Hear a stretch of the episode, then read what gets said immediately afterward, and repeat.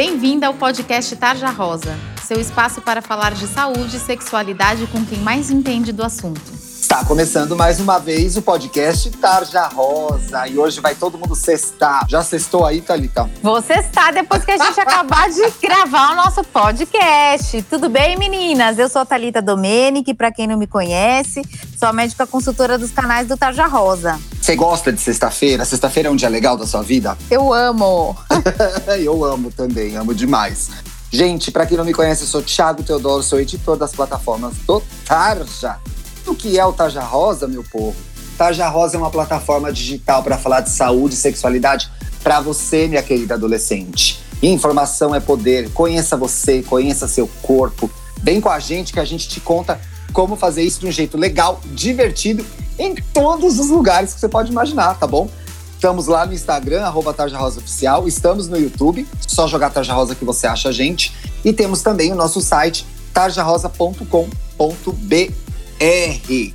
Estamos com a nossa convidada maravilhosa do mês, doutora Márcia Cunha. Tudo bem aí, Márcia? Olá, tudo bem? Seja bem-vinda mais uma vez e já me conta o que, que você vai fazer nessa sexta-feira de bom, de gostoso na sua vida. Vamos ver se essa pandemia deixar, né, dar por aí, com todo cuidado, claro, máscara sempre, né? Que a terrinha é bem animada, né? Então a gente tem sempre alguma coisa para fazer. Uhum. E delícia, gostoso. Sempre em segurança, gente, é que a Márcia falou, viu? Se for claro. sair, use máscara, álcool gel, lave a mão. Isso, bonitinho. Respeitando a distanciamento social. Exatamente. A gente sabe como para vocês está muito mais difícil esse período de pandemia, né? Às vezes os adultos conseguem sair para ir ao trabalho, sair para ir ao mercado. E tem muitos jovens como você que está ouvindo a gente agora que não ficou dentro de casa o tempo inteiro, né?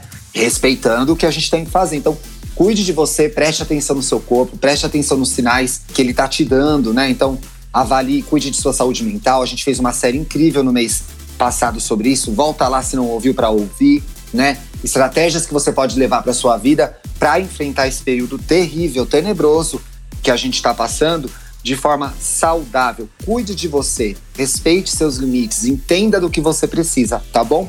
A gente está numa série a mais picante do ano. Estamos falando de sexo, desejo, prazer. E no programa de hoje, a gente vai falar sobre libido. Não se assusta com essa palavra não, tá? Antes de começar o programa, quero falar sobre o nosso livro. Editor, roda a vinheta. Agora a gente quer falar com você aí sobre algumas coisas bem importantes, viu? Relacionamento, sexo, autoestima, futuro. Você para pra pensar sobre isso?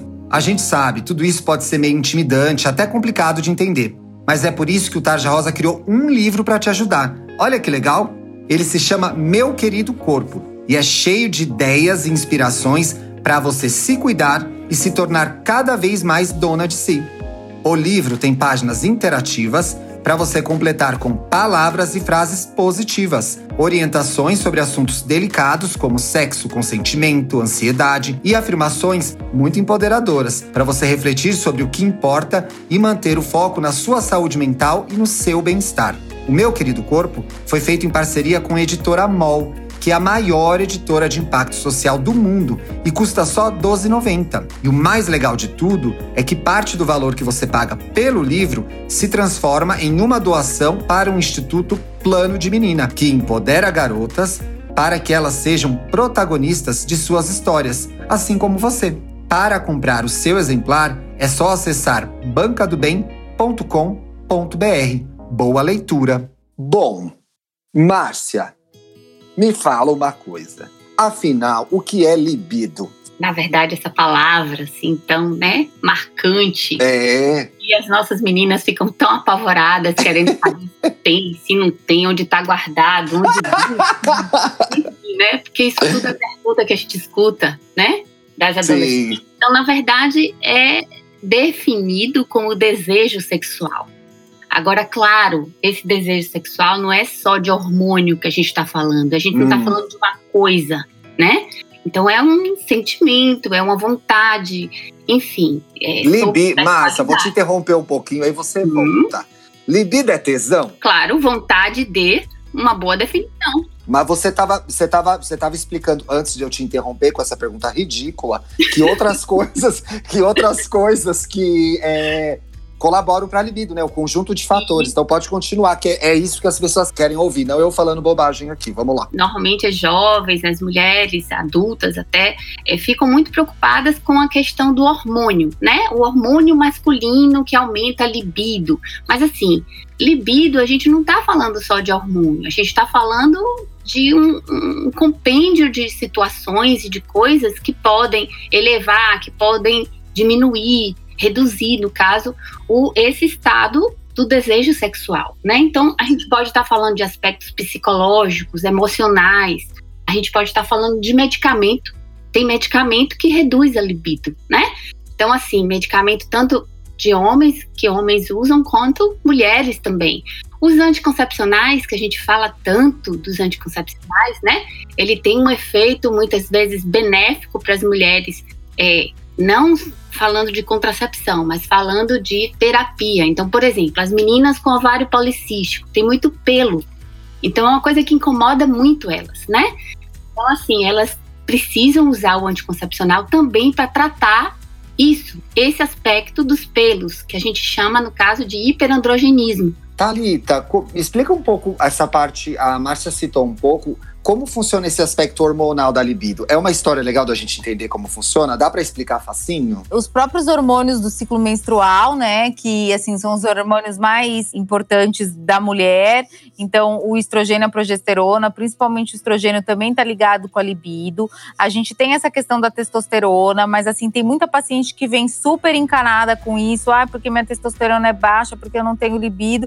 Muitas vezes tem a testosterona normal, assim como outras pacientes que têm uma testosterona mais baixa não têm queixa de libido, porque a libido, como a gente já falou em matérias do nosso site, é multifatorial a causa, né? A alteração, a causa de alteração da libido. Então, assim, às vezes a menina fica super encanada, que ela tem alguma alteração de hormônio, então que ela tá usando anticoncepcional. E na verdade, quando você vai conversando com a menina, você descobre que tem outros fatores envolvidos. Ou então ela não tá indo bem na escola, ou ela brigou em casa uh, ou ela tá ansiosa por conta Sim. da pandemia, que foi algo que a gente viu bastante. Então, assim, são vários fatores que podem interferir na libido. Obviamente que os hormônios têm papel fundamental na libido, mas a gente não pode culpá-los e achar que só isso é responsável, começar a se entupir de hormônio, querer fazer um monte de coisa, é, sem entender o que de fato está acontecendo. Eu imagino também que para entender a própria libido, tem que primeiro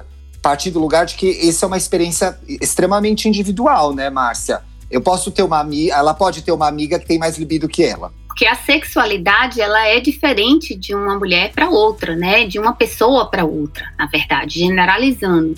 Então, assim, libido também, é, assim como doses de hormônio também. Então, para gente, é, médico, ginecologista, o menos importante aí é a dosagem do hormônio.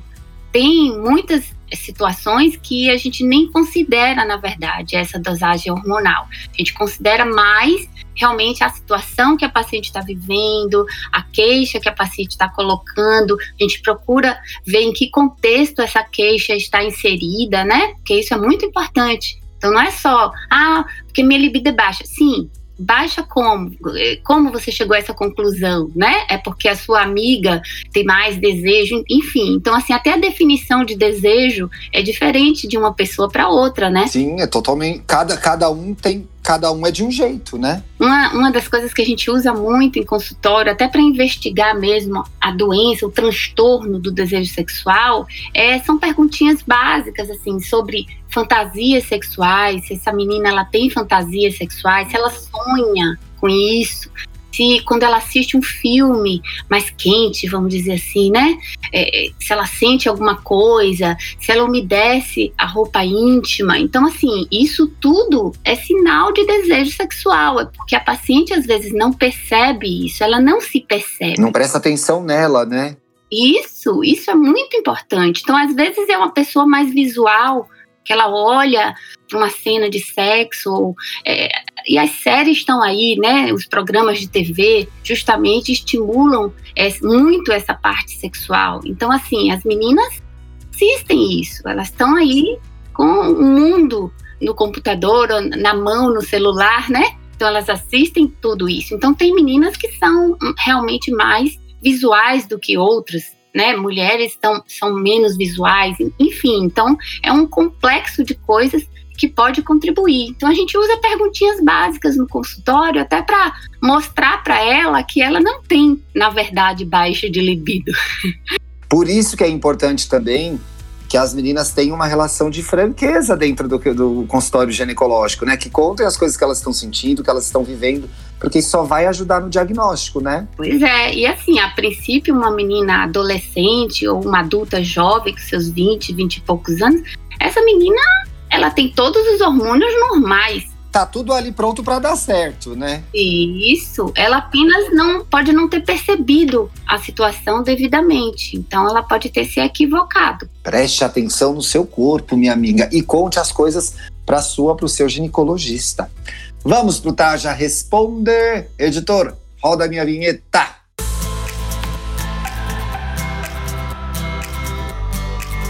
Gente, o Taja Responde é a sessão em que a gente responde as suas dúvidas. Você pode escrever para a gente lá em tajarosaoficial.gmail.com ou deixar uma direct lá no nosso Instagram, arroba tajarosaoficial.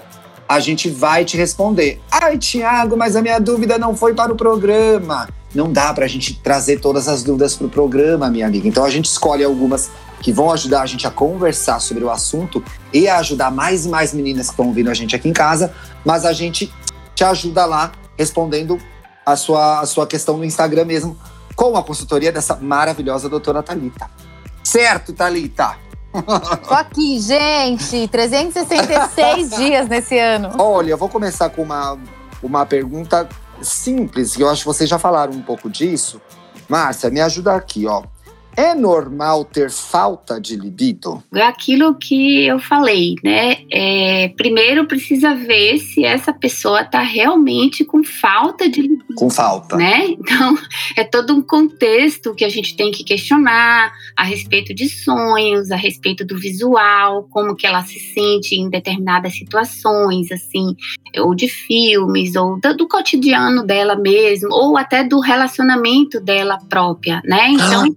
A libido pode ser um problema por causa da outra pessoa? Com certeza. Hum. Então pode, pode ser o contexto dessa paciente que esteja levando ela a esse sentimento de baixa de libido. Como ela não tem mais desejo dentro daquela relação, ela fica achando que é um problema da libido dela, né? Sim, ou às vezes é uma preocupação também é, é, do, do casal, né? No caso, de que tenham libidos iguais. E isso não existe. É, as pessoas Verdade, são... né? Então, esse é um ponto bem interessante que chega em consultório, viu? É, as pacientes falam, doutora, olha, meu, meu parceiro, eu acho que ele tem libido demais, ele quer relação de 8 a 8 horas.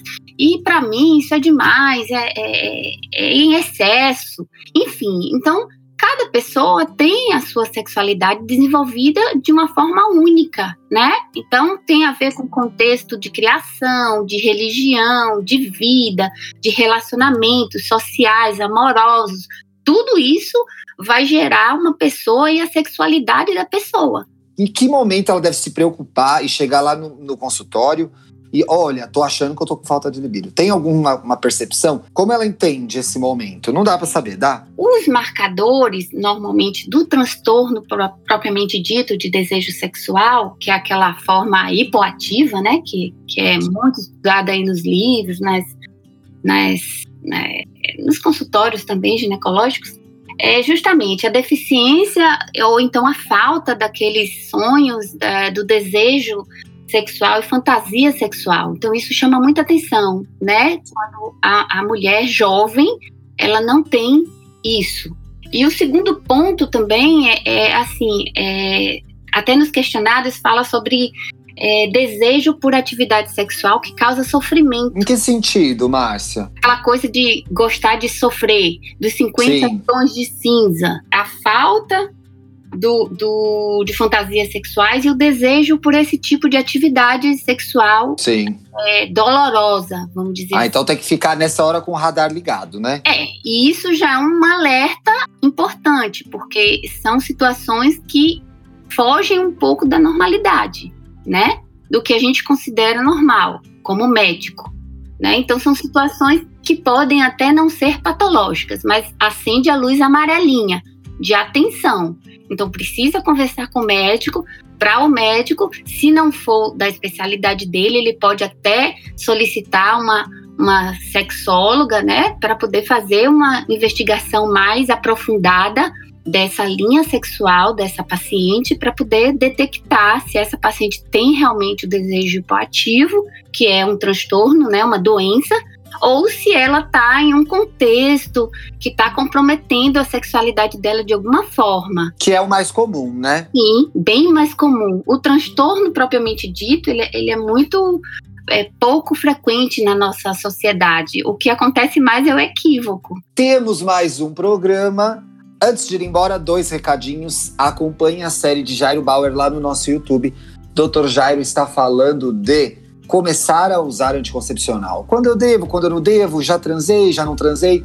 O ideal que a gente sempre comenta aqui, Thalita, é que a menina vá ao ginecologista até mesmo antes de menstruar, né? Sim, se ela for antes de menstruar, é, a gente já consegue orientá-la para quando ela for menstruar, o que, que, pode acontecer, que a menstruação pode ser irregular, que ela tem que andar com um absorvente na bolsa. Então, assim, eu acho que essas primeiras orientações são muito legais. Mas se ela não foi, por acaso, antes de menstruar ou logo depois da primeira menstruação, vale super a pena ela ir antes de começar a ter relação, para a gente poder orientar, orientar como usa preservativo, orientar contraceptivo, orientar sobre infecções sexualmente transmissíveis e tirar as dúvidas que porventura essa menina Exato. tem. Exato. Pergunte, minha amiga, sempre pergunte.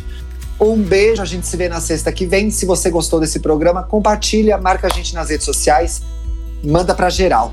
Um beijo, beijo, meninas. Até pra semana. Beijo, até semana que vem. Você ouviu o podcast Tarja Rosa? Siga a gente no Instagram, somos arroba Tarja Rosa Oficial. Tem alguma dúvida, sugestão? Mande um e-mail para tarjarosaoficial.gmail.com. Até a semana que vem.